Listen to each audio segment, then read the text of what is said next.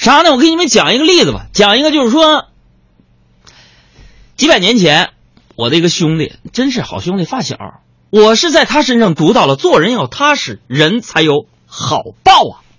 这个人不是别人，此人正是我的一个好兄弟，他是北宋时期著名的思想家、政治家和文学家，名曰王安石。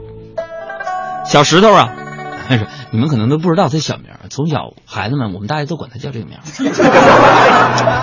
小石头打小聪明，跟我一样，哎，喜欢读书啊，而且呢有过目不忘之能。十几岁之后呢，就是他们家那个隔壁老王，就是他王安石的爸，他爸出差。出差的时候呢，就把这小石头王安石呢带在身边因此啊，王安石跟我们不一样，从小就去了很多地方，接触现实，体验民间疾苦。话说这王安石二十岁那年呢，人家就参加了高考了啊，呃，现在说的就是进京赶考了。印象没错的话呢，是正月十五的时候，王安石就路过一个地方，啊。一个大户人家呀，挂出了灯，干嘛呢？出题招亲，出了一个上联谁能对下这个下联呢？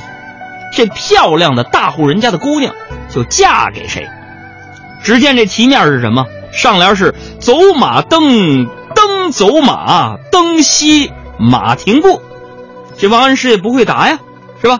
但是他脑子好使，就把这题给记心里了。到了京城之后呢？谁知道啊？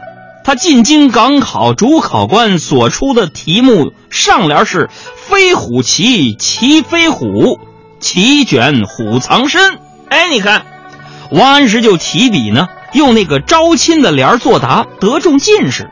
衣锦还乡的时候呢，发现呢，那个联儿啊，就是，呃，答题招亲那联还没人对上。哎，巧了。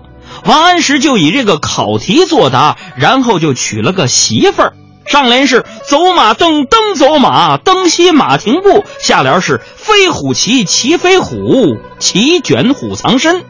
所以通过这个故事啊，告诉我们什么呢？开春了，没事出去溜达溜达。